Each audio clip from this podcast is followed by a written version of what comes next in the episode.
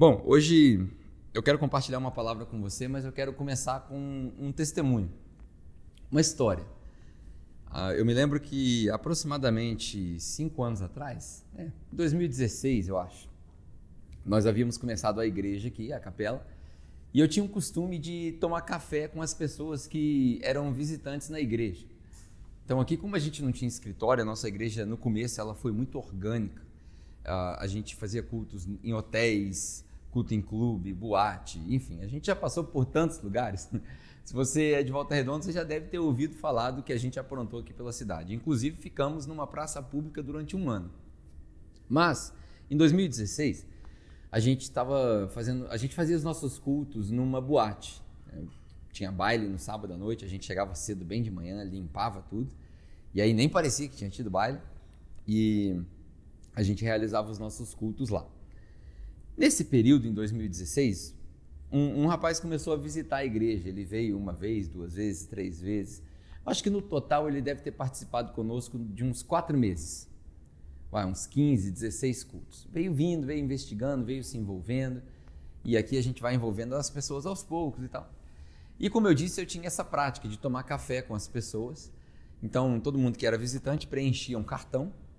E até hoje a gente tem esse cartão, o pessoal preenche e tal. Hoje a, a, nossa dinâmica é um pouco diferente, a gente já tem mais pessoas envolvidas nessa questão do café. Mas sempre foi uma paixão minha. E eu sentava com as pessoas e eu passava ali dois dias, três dias da semana dedicado, algum, dedicando alguns horários para tomar café.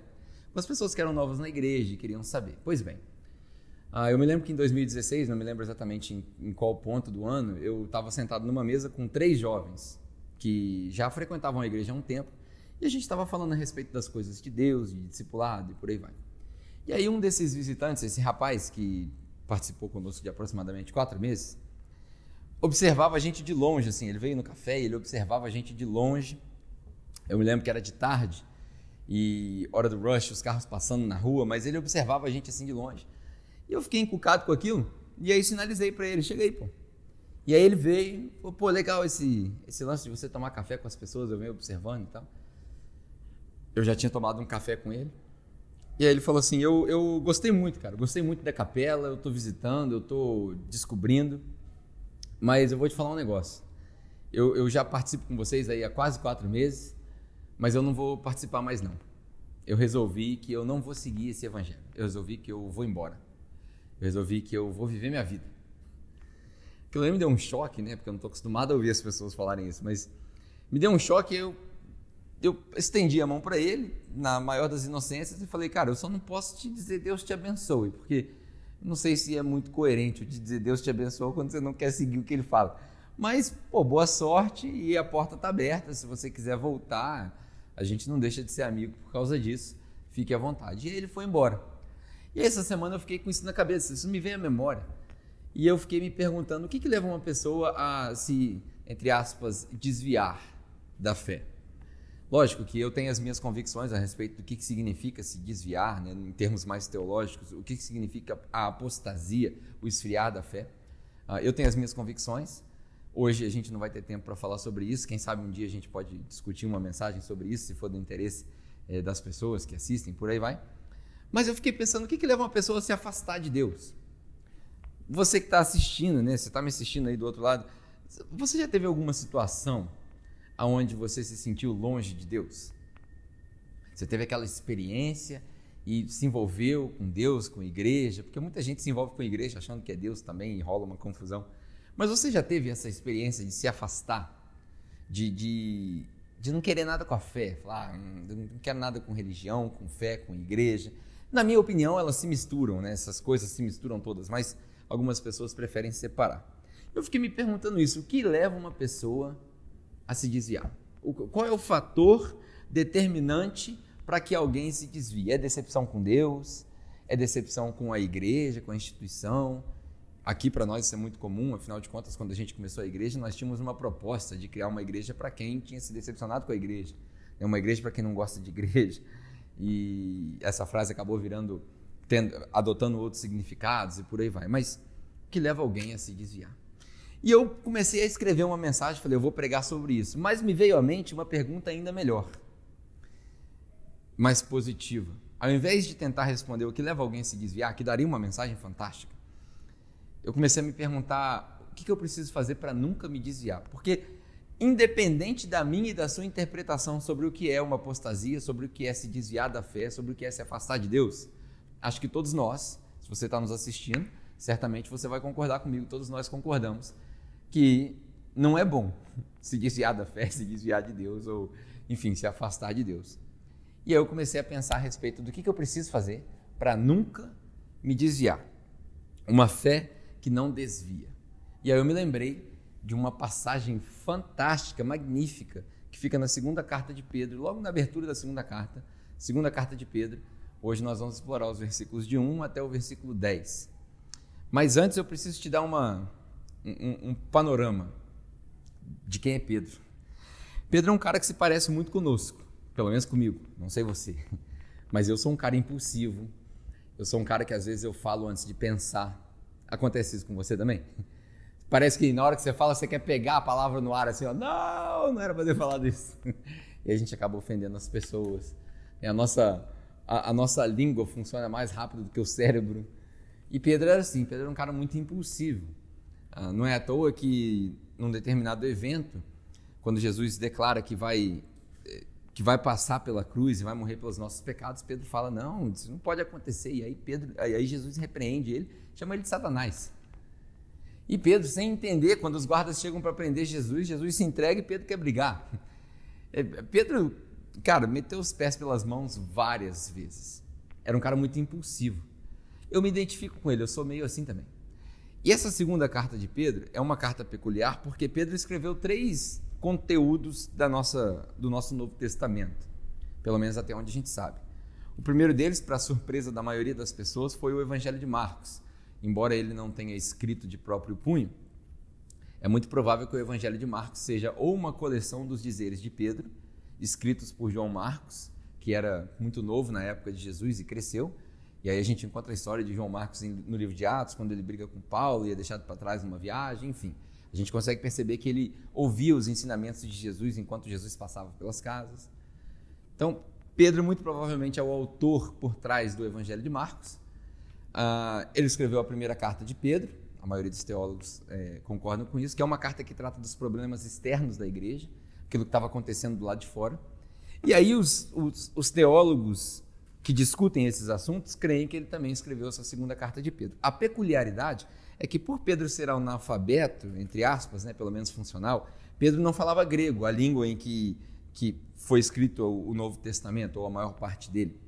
Pedro não era fluente nesse grego koine, que era a linguagem do dia a dia dos, dos, dos gregos. Era muito provável que Pedro falasse aramaico, uma, uma variação do hebraico, que era a língua que Jesus falava, a língua materna de Jesus, é, principalmente por causa da religião, que, da, da região que ele vivia. E ele não falava esse grego fluente. E aí a gente percebe que na escrita, ah, a, a segunda carta de Pedro, ela tem várias, várias coisas é, bizarras. Uma linguagem bizarra. Tem uma linguagem aqui de que o universo vai derreter em fogo, sabe? Umas, umas coisas assim que os estudiosos dizem que isso está aqui porque Pedro não conseguia encontrar as palavras apropriadas para escrever o que ele queria escrever. É como que se alguém que tem um nível de inglês intermediário quisesse escrever uma carta num nível de inglês William Shakespeare. não vai dar certo. Vai ter algumas palavras trocadas, erro de gramática e por aí vai. É basicamente o que acontece aqui. A maioria dos estudiosos, no começo do, do, da história da Bíblia, também cria que 2 Pedro não deveria nem estar aqui, não era para fazer parte do cano. Mas depois ela acabou entrando aqui, e a gente percebe que foi Pedro que escreveu logo pelo primeiro versículo, onde ele cita o nome dele que quase ninguém usa. Pedro tem vários, novo, vários nomes no Novo Testamento, né? Cefas, Petros, e um deles era Simeão, ou Simão, como deve estar escrito na sua Bíblia. A gente percebe que ele que escreveu porque ele dá o nome próprio dele que Jesus não usava e que ninguém usava. Então, ele começa a carta, nós vamos ler 1 Pedro, ó, 2 Pedro, do versículo 1 ao versículo 10. Ele começa assim: ah, Simão ou Simeão Pedro, servo e apóstolo de Jesus Cristo, aqueles que, mediante a justiça do nosso Deus e Salvador, Jesus Cristo, olha que ele coloca Jesus como Deus aqui, olha que interessante. A divindade de Cristo, que é uma das coisas que a gente tem dificuldade nos debates teológicos, muitas pessoas hoje já não creem que Jesus era Deus. E aí ele coloca aqui aqueles que, mediante a justiça do nosso Deus e Salvador, Jesus Cristo, receberam conosco uma fé igualmente valiosa, ou uma fé do mesmo padrão. Aqui Pedro escreve para os cristãos que já tinham uma fé madura. E ele vai tratar nessa carta de problemas internos, coisas que estão acontecendo ali dentro também, dentro da igreja, das reuniões e da propagação das mensagens. Graça e paz lhes sejam multiplicadas pelo pleno conhecimento de Deus e de Jesus, o nosso Senhor. Grave bem essa expressão, pleno conhecimento. Ela vai se repetir mais duas vezes ao longo desse texto e é importante que a gente entenda o que, que ela significa nesses pedaços para a gente não perder nenhum, nenhum insight. Versículo 3. A nossa ênfase vai ficar do versículo 5 ao 10, mas no versículo 3 já tem algumas coisas interessantes. Ele diz assim: O seu divino poder nos deu tudo. Olha bem, o seu divino poder nos deu tudo de que necessitamos para a vida e para a piedade. Vou parar aqui para fazer uma observação. Essa palavra piedade, muitos de nós entendemos piedade como pena, como compaixão. Ah, tem piedade de mim. Ah, quando eh, muitas traduções da Bíblia dizem quando Jesus passou na frente do cego, ele gritava: "Tem piedade de mim", né? Ou "Tem misericórdia de mim". A gente confunde o sentimento de piedade com misericórdia, mas a palavra piedade no grego em que ela foi escrita é a palavra eusébia. E essa palavra Eusébia ou Eusebia, não sei se eu estou pronunciando corretamente, é uma palavra que nos escritos neotestamentários e pelos pais da igreja significada padrão de acordo com Deus. Então, quando a gente. Eu, às vezes eu ressalto essas coisas para você entender o quão importante é a gente aprender a ler pelo que está escrito e não pelo que a gente acha. É, alguns dos nossos amigos dizem que a gente. Todo mundo tem um óculos particular e através desse óculos é que nós lemos as escrituras e as interpretamos. Um bom exercício que a gente faz, embora isso seja impossível, é tirar os óculos e ler as escrituras pelo que elas são, não por aquilo que nós achamos que elas são. Então eu vou colocar meu óculos de novo porque eu não enxergo já. Né? Inclusive essa Bíblia aqui, vou fazer uma propaganda para minha para minha amiga, irmã, a Regilaine, que me deu. Provavelmente ela vai pregar em breve. Uma Bíblia fantástica. Na verdade eu eu, eu fiz um furto santo da Bíblia, né? confessei um pecado. Eu furtei e falei para ela: peguei sua Bíblia porque ela tem a letra maior e ela teve piedade de mim. ela teve misericórdia de mim e me deu a Bíblia dela. Uh, e ele fala: vocês receberam tudo, vocês têm tudo que vocês necessitam para a vida, Zoe, porque Jesus falou: eu vim para que vocês tenham vida e vida em abundância, Zoe. Então, tudo que você precisa para essa vida que Jesus te deu e para viver essa vida de acordo com o padrão que Deus determinou, você já tem. A gente tem o, o mau costume, pelo menos eu conheço várias pessoas que pensam assim, o mau costume de dizer assim: ah, se eu tivesse isso, se eu tivesse um carro melhor, se eu ganhasse mais dinheiro, se eu conhecesse mais de Bíblia, se eu tivesse mais tempo, se eu tivesse filho, se eu não tivesse filho, se eu fosse casado, se eu fosse solteiro. Tudo isso são circunstâncias muito supérfluas, muito superficiais perto da realidade das Escrituras. Quando Pedro escreve, ele diz: Vocês já receberam tudo o que vocês necessitam para a vida e para o padrão dessa vida que Deus determinou. Por meio do pleno conhecimento daquele que nos chamou para a sua própria glória e virtude. Olha só, como que nós sabemos que nós temos tudo? Nós sabemos que nós temos tudo por meio desse pleno conhecimento. É outra palavrinha interessante. A palavra conhecimento no Novo Testamento é a palavra gnosis, da onde a gente tira o gnóstico. O gnóstico é aquele que está à busca de respostas, em busca de conhecimento. Já o agnóstico é aquele que não se interessa pela busca desse conhecimento. Aqui, acredito que é essa a definição. Se eu tiver errado, alguém vai me corrigir aí, mas faz sentido quando eu defino dessa maneira. Os gnósticos do primeiro século, por exemplo, eram os que se, se deleitavam em debates filosóficos em busca de respostas para os mistérios da vida. Essa palavra pleno conhecimento, ela tem uma ela, ela, tem uma outra palavrinha que vem antes dela no grego, que é o epi, epignosis, que é o conhecimento completo, que é o já saber tudo que precisa saber. Então nós temos acesso e tudo que nós necessitamos para essa vida e para esse padrão quando a gente conhece Jesus. Quando a gente conhece o padrão. E o padrão, pelo menos aquilo que ficou para nós, perceptível no nosso tempo, é isso aqui. O grande problema é que a gente não lê. E quando a gente não lê, a gente não absorve, se não absorve, não aprende, se não aprende, a gente não consegue viver essa vida que Jesus deu para nós. Versículo 4. Dessa maneira, ele nos deu as suas grandiosas e preciosas promessas, para que por elas vocês se tornassem participantes da natureza divina. Participantes da natureza divina. Mais uma expressão aqui interessante no grego, que eu anotei aqui para eu não falar errado. É o kainos theos physis. Physis de físico. Então, nós recebemos um físico novo, uma natureza nova, uma essência nova.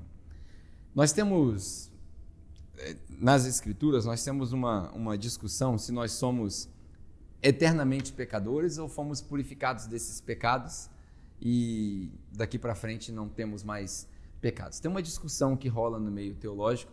Eu, por exemplo, consigo, eu tenho mais facilidade de crer que nós continuamos sendo pecadores, a diferença é que nós somos pecadores perdoados. Mas essa convicção minha é uma convicção pragmática. Eu, depois de observar, muito, não muito tempo, tem cinco anos com essa experiência pastoral, e eu observo que as pessoas se convertem, participam da igreja, mas continuam tropeçando, porque a natureza continua forte dentro de nós. Outros já creem que nós recebemos uma natureza nova e que já não peca mais. Eu estou para encontrar alguém que consegue viver essa nova realidade.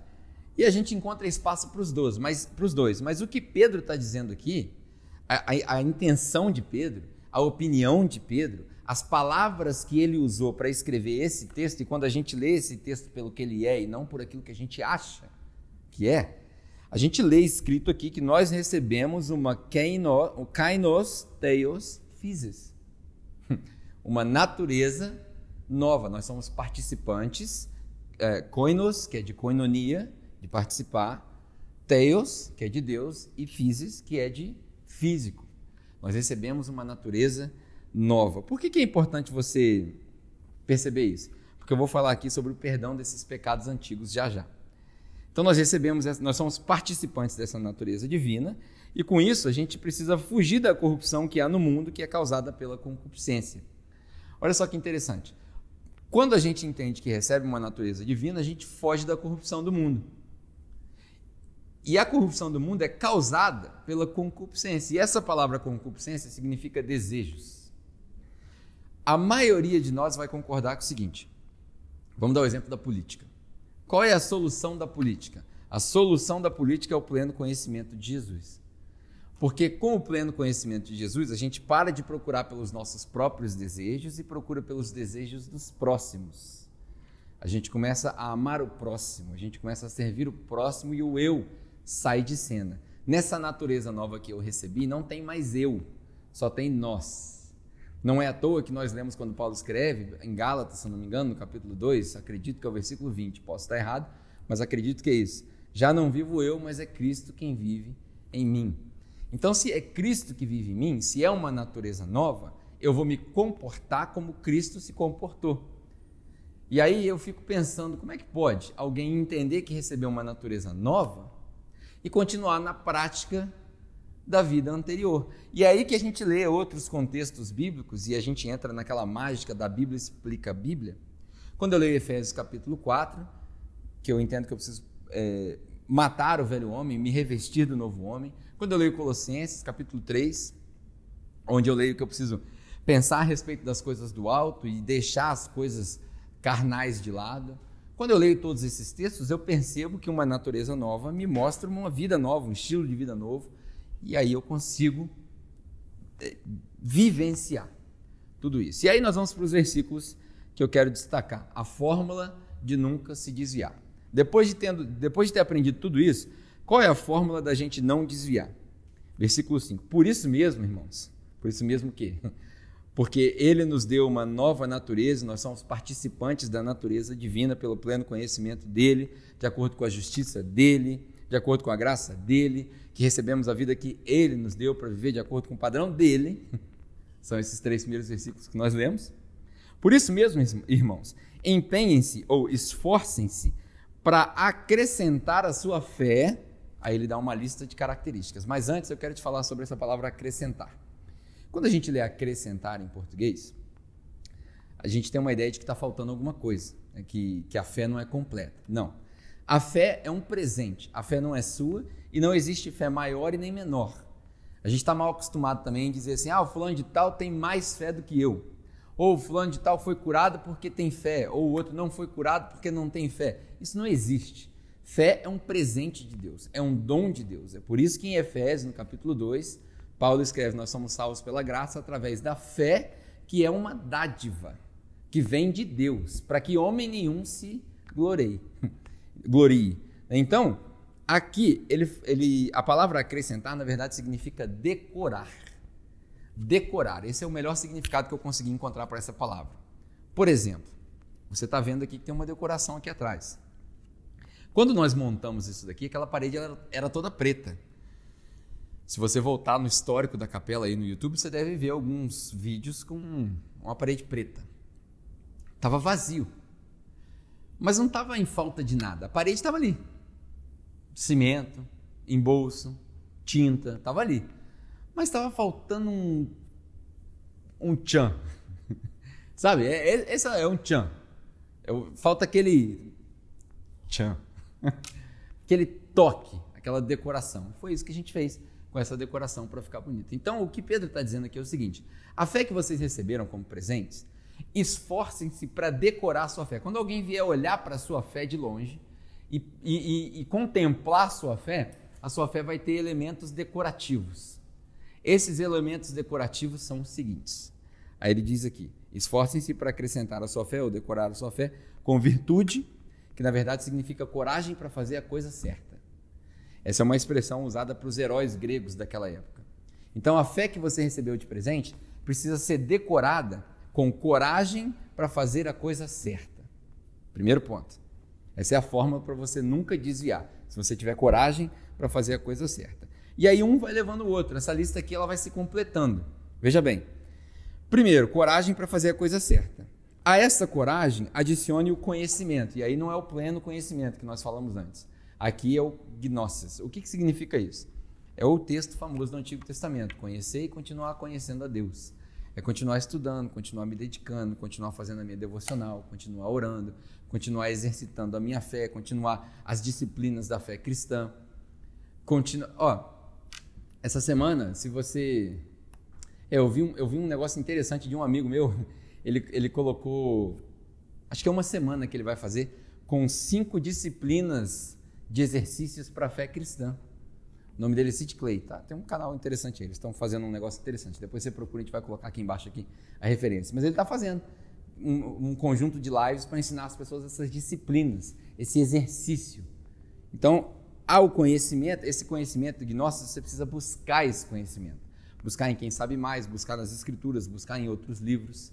Então, a coragem de fazer para fazer a coisa certa, você adiciona o conhecimento.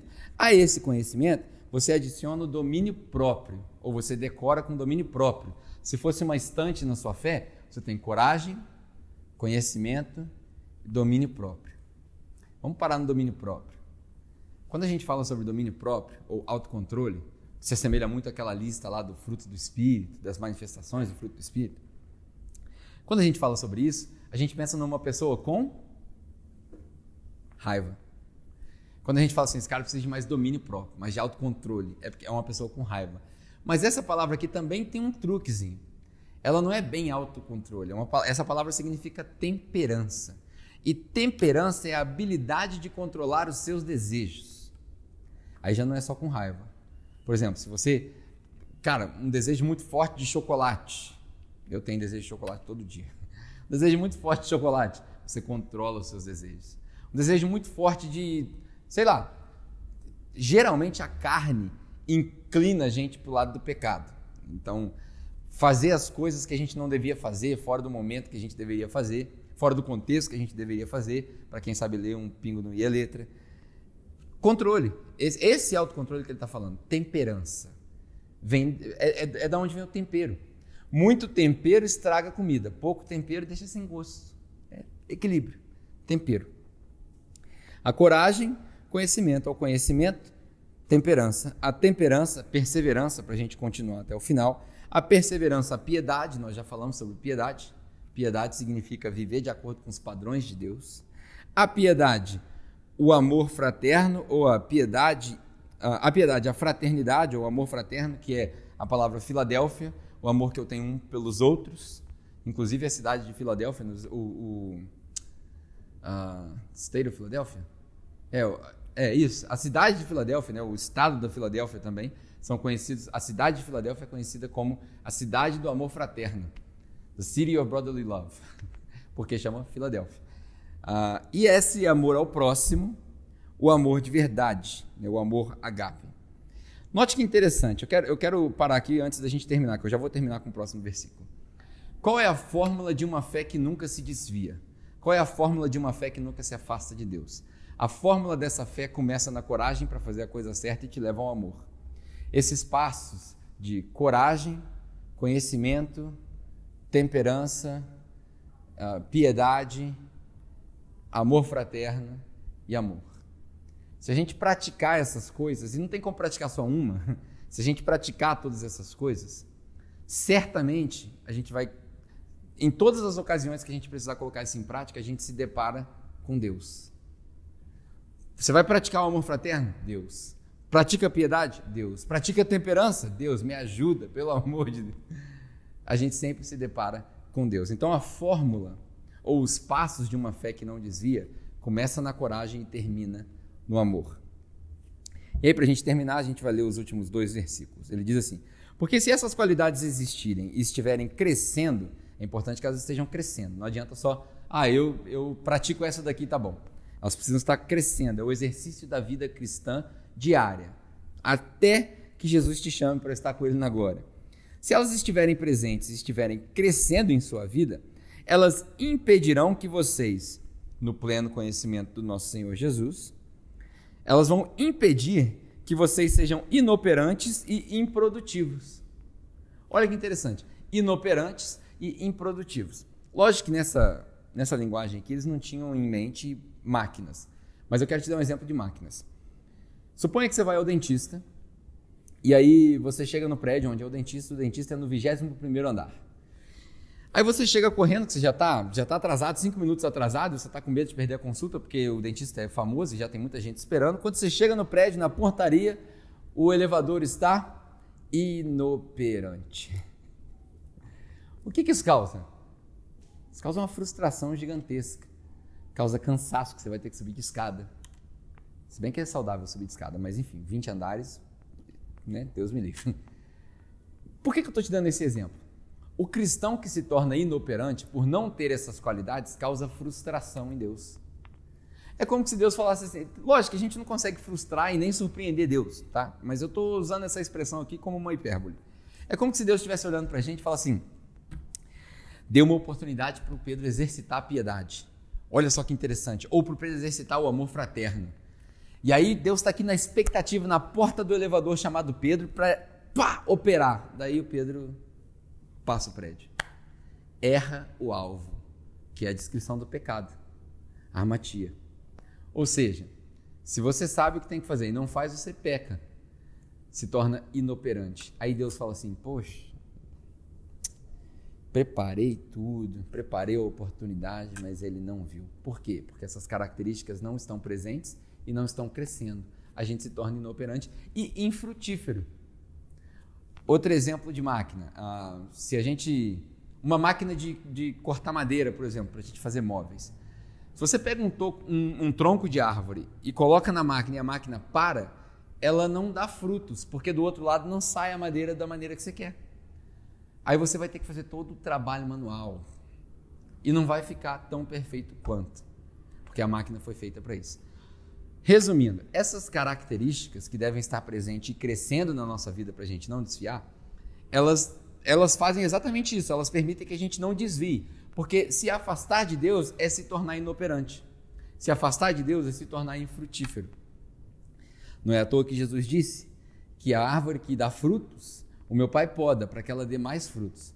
Já a árvore que não dá frutos, ele corta e joga fora e os ramos cortados não servem para nada a não ser para serem queimados, queimados e pisados pelos homens.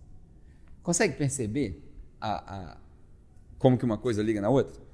E aí ele diz assim: Todavia, versículo 9: Se alguém não as tem, esse está cego e só vê o que está perto. Na verdade, isso aqui está escrito ao contrário, em grego. Ele diz o seguinte: se alguém não as tem, é como se ele tivesse é, enfrentando assim uma luz muito forte no rosto dele, que ele tem que fechar os olhos e não consegue andar. E se ele andar, ele vai tropeçar. E ao tentar andar, ele vai ficando cego e aí não vê mais nada. É isso que quer dizer essa expressão aqui.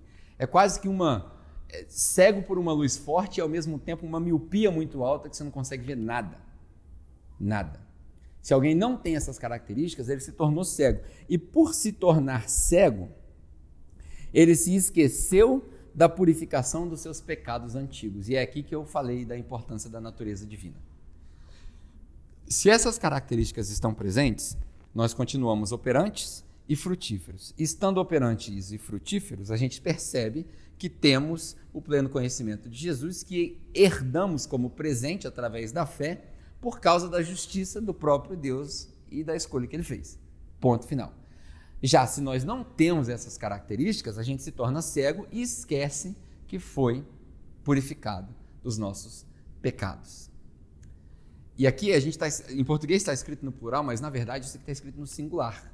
Porque a palavra usada aqui é armatia, armatia, que é o que a gente usou como errar o alvo, ou a nossa essência, a gente tem dois tipos de pecado. Um pecado é o pecado da atitude. Passar o sinal vermelho, por exemplo, seria um pecado hoje, de acordo com as nossas leis, o quebrar a lei. Agora, a vontade de passar o sinal vermelho sabendo que não pode, esse é o pecado essência. Esse é o. Você consegue perceber a diferença? Uma coisa é a atitude de passar no sinal, outra coisa é a vontade de passar no sinal. E é aí que entra a temperança, para controlar esses desejos. A vontade de passar no sinal é esse pecado que a gente nunca consegue se livrar dele. É a briga que, que Paulo diz que acontece entre a carne e o espírito o tempo todo. Esse pecado, Ramatia, de acordo com Pedro, está escrito aqui, nós somos perdoados e purificados. A, a, a palavra, como eu, eu, eu, leio em inglês nos meus estudos, a palavra é purge. A gente usa a palavra purge para um exorcismo. É como se a gente tivesse exorcizado essa natureza de nós, sabe? E aí Pedro fala: a gente se esquece que foi purificado dessa natureza, dessa da, do, da essência do pecado e volta a viver daquele jeito, volta a rolar na lama, volta a comer o próprio vômito, que é a expressão que a gente encontra no Novo Testamento para isso também. É um, é um negócio interessante da gente estudar, porque na minha cabeça eu penso assim: quem foi purificado e recebeu essa natureza nova não consegue, não consegue se lembrar da natureza antiga. É daí que vem o diálogo de, João, de Jesus e Nicodemos. Nicodemos, no calar da noite, chega para Jesus e fala: Jesus, como é que faz para herdar o reino? Como é que faz para entrar no reino? E aí Jesus fala para Nicodemos: Você tem que nascer de novo, Nicodemos. Você precisa de uma natureza nova. E aí Nicodemos fala assim: Mas como que eu vou nascer de novo? Eu vou entrar no, no, no útero, no ventre da minha mãe de novo? Eu já crescido? E aí Jesus na minha opinião, usa de um certo humor com ele. Pô, você é mestre da lei, não sabe disso? Cara? Não é isso, cara. É nascer do Espírito. É um nascimento novo. É uma essência nova. É um espírito novo. Não fica mais espaço para o homem velho. E aí, de acordo com Pedro, eu estou reforçando isso porque a gente encontra outras escolas de pensamento ainda dentro dos, dos textos bíblicos, e é aí que mora o mistério. A gente precisa entender que não é nenhum nem outro. É, eu fiz essa, esse quiz aqui, essa pergunta durante a semana para as pessoas. A nossa natureza é uma natureza nova ou uma natureza renovada? E não é nenhum nem outro, não é um em detrimento do outro, é os dois. Ela é nova e ela é renovada o tempo todo, é um mistério. Mas aqui Pedro fala, a gente se esquece. E aí eu quero te dar um exemplo moderno para você lembrar. É, de acordo com o que está escrito aqui em Pedro, se nós quisermos viver essa vida que nunca se desvia, com essas características, para sermos sempre, sempre operantes e frutíferos, a gente precisa operar igual o Homens de Preto, aquele filme do Smith. Quando as pessoas têm um encontro com os alienígenas e tal, para eles não se lembrarem, o que, que o Smith faz? Ele pega uma canetinha, aqui não tem nenhuma caneta, ele pega uma canetinha e faz assim, ó. Tchuf! E aí, seria legal colocar essa cena aqui, né? Tchuf!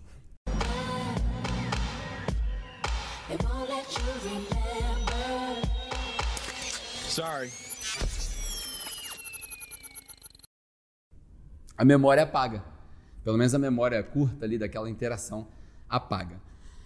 Quando nós somos salvos, é daí que vem a. Daí pode ser que veio a expressão, né, os pecados no mar do esquecimento, embora essa expressão seja mais antiga que esse texto. Quando a memória é apagada, É como se você não se lembrasse da sua vida antiga. E aí aquelas coisas te fazem mal. Oh, não, dá para mim. O que eu quero propor para você hoje é que, se você colocar em prática essas características que decoram a sua fé, você vai desenvolver uma fé tamanha que você não vai desviar, vai ser sempre operante e sempre frutífero. E fazendo isso, você nunca vai se esquecer dessa salvação e vai viver nessa natureza nova. Portanto, irmãos, versículo 10.